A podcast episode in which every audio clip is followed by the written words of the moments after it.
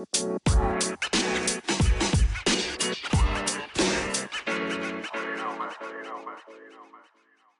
der heutigen Podcast-Folge schauen wir uns an, was Angst und Attraktivität gemeinsam haben.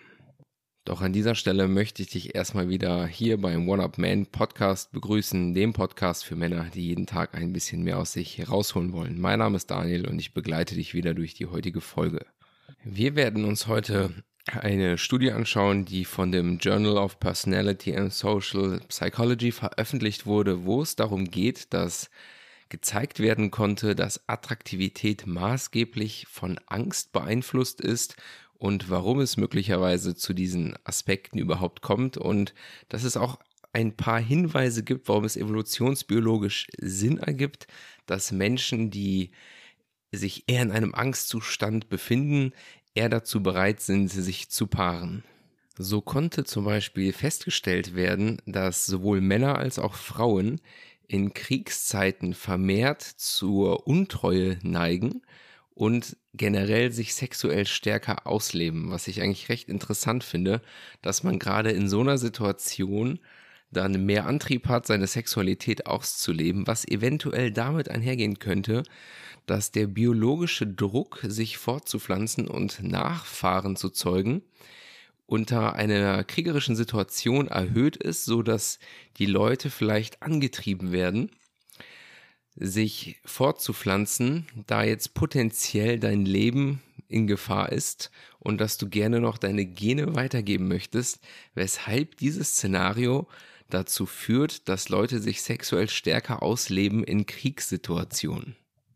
Ein weiterer Aspekt ist jetzt allerdings meine Interpretation, war jetzt nicht in diesem Artikel enthalten, könnte natürlich auch dieser sein, dass in schwierigen Zeiten Frauen mehr dazu neigen, einen starken Mann an ihrer Seite haben zu wollen. Und diesen kann man natürlich recht gut mit Sexualität für sich gewinnen. Einfach ein rein hormoneller Prozess, dass halt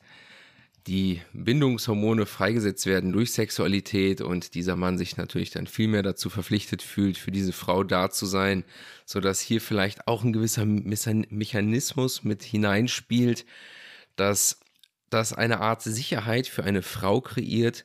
jetzt einen Mann an sich zu binden in so einer Zeit, da das wahrscheinlich ihre Überlebenschancen erhöhen wird, als wenn sie sich jetzt alleine durch ein Szenario schlagen muss, wo sie eventuell in einem Kriegsgebiet ist. In der Veröffentlichung in dem Journal, von dem ich eben sprach, kam man dann auf jeden Fall zu dem Entschluss, dass sexuelle Anziehungskraft nicht durch Sicherheit und Komfort kreiert wird, sondern vielmehr durch Ungewissheit und eine gewisse Brise Angst. Ein weiteres Experiment hatte ebenfalls was recht Interessantes hervorgebracht. Und zwar ging es darum, dass man Leute auf einer Hängebrücke hat langgehen lassen, sowohl Männer als auch Frauen, und die sollten dann jeweils die Attraktivität der anderen Person beurteilen, die sie dort gesehen haben. Und die Leute haben, die auf der Hängebrücke waren und diese Person gesehen haben, haben sie deutlich attraktiver bewertet als die Leute, die nicht auf der Hängebrücke waren worauf man schließen lässt, dass dein Gehirn auch hier ausgetrickst werden kann, dass wenn du in einer vermeintlich bedrohlichen Situation bist, wie zum Beispiel auf dieser Hängebrücke,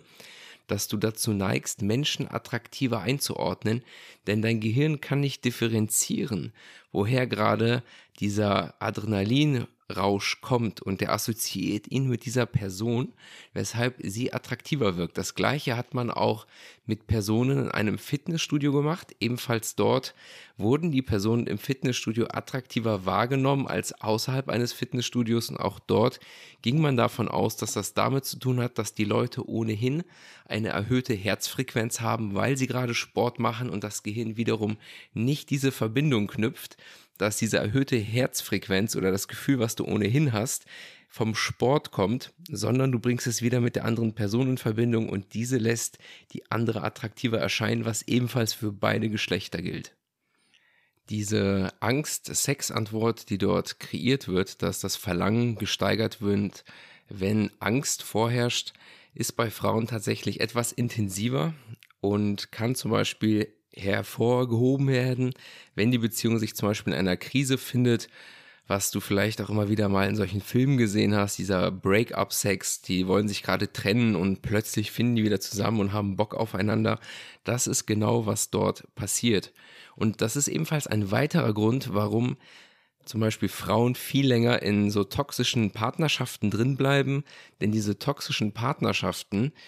haben quasi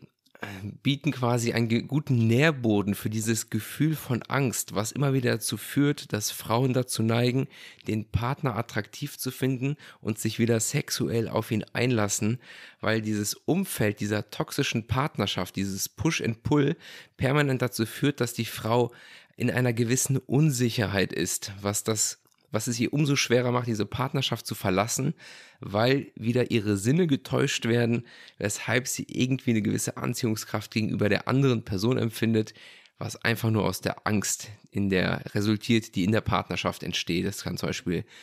Angst vorm Alleinlassen sein oder Angst auch vor physischer Gewalt. Kommt immer darauf an, was man für Leuten es zu tun hat. Doch das ist ebenfalls eine recht interessante Betrachtungsweise, wenn man jetzt so mal über dieses Thema der toxischen Partnerschaften nachdenkt. Des Weiteren kann dieser Effekt auf das Gehirn der Frau so immens sein, dass sie biochemisch gesehen abhängig werden kann von diesem Rauschgefühl, was zum Beispiel dieser toxische Partner kreiert, da sie jetzt nach dieser hormonellen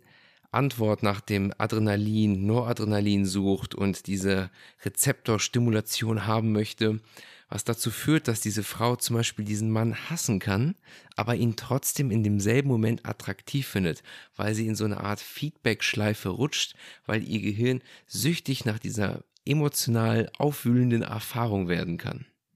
Jetzt sollte uns wahrscheinlich klar sein, weshalb zum Beispiel in einer Partnerschaft, wo alles super sicher und komfortabel ist, wenig sexuelle Spannung herrscht, weil das nicht maßgeblich der Trigger ist, der Sexualität aktiviert. Und wie kann man sich das jetzt zunutze machen, kann man sich natürlich fragen. Jetzt kann es natürlich clever sein, wenn du zum Beispiel eine Frau datest oder in einer Partnerschaft bist, dass du diesen Aspekt für dich nutzt, indem du mit deiner Partnerin oder die Frau, die du gerade datest,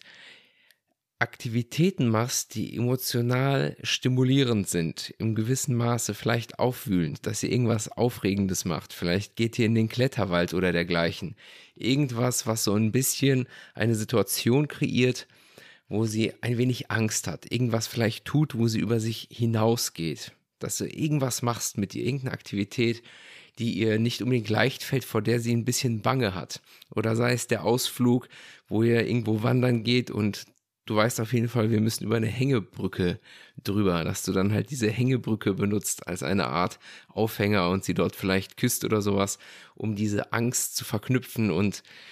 dass sie das mit dir assoziieren wird. Das heißt, das kannst du dir explizit zunutze machen. Jetzt nicht, indem du ein Arschloch bist, was sie in eine toxische Beziehung hineinlenkt, da hat, glaube ich, keiner Freude dran, sondern vielmehr,